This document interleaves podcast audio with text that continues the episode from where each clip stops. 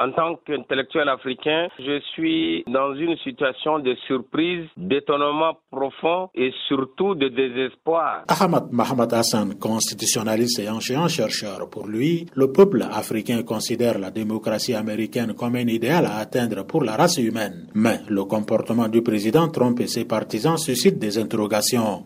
Qu'on confirme la démocratie de l'argent que pensent certains analystes politiques africains Est-ce que vraiment la démocratie a des limites à la folie humaine quand il s'agit de l'attachement au pouvoir? Les Américains pourraient-ils être les donneurs de leçons à des États comme nous autres Africains qu'ils nous traitaient pour pays de la merde? Ou bien qu'est-ce qu'il fallait en tirer comme leçon sur ce que nous étalent pitoyablement les États-Unis par rapport à cette élection? Vraiment, c'est dommage. D'autres observateurs hésitent aussi entre terreur et stupeur et estiment que l'attitude politique de Trump est aux antipodes de la démocratie américaine vieille de plusieurs siècles. Des images comme celle-ci ont été habituées à les voir dans les dictatures ou dans les pays qui luttent pour devenir des démocraties. Dr Joyan Djibam, publiciste et consultant indépendant, pour lui, le comportement de Donald Trump produit deux conséquences. Première conséquence, l'Amérique est désormais divisée et polarisée. Car désormais, la démocratie américaine est menacée sous la forme des militants d'extrême droite les plus radicaux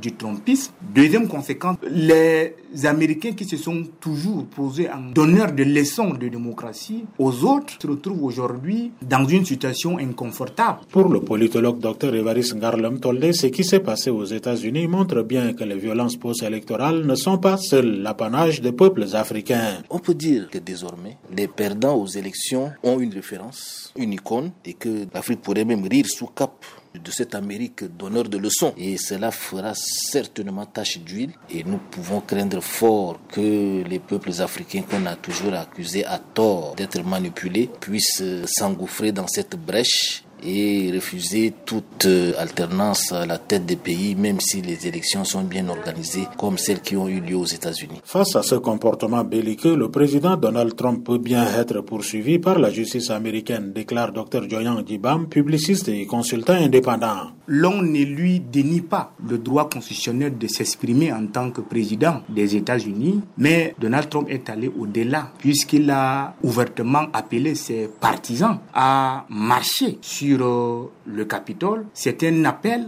à une insurrection dont nous sommes dans une logique de sédition qui tombe d'ailleurs sous le coup de la loi fédérale. Ces images hallucinantes de l'acte de vandalisme du Capitole qui font le tour du monde selon les citoyens tchadiens rendent bien compte du personnage Trump et de son attitude politique. André Kodumadingar Djamena pour VOA Afrique.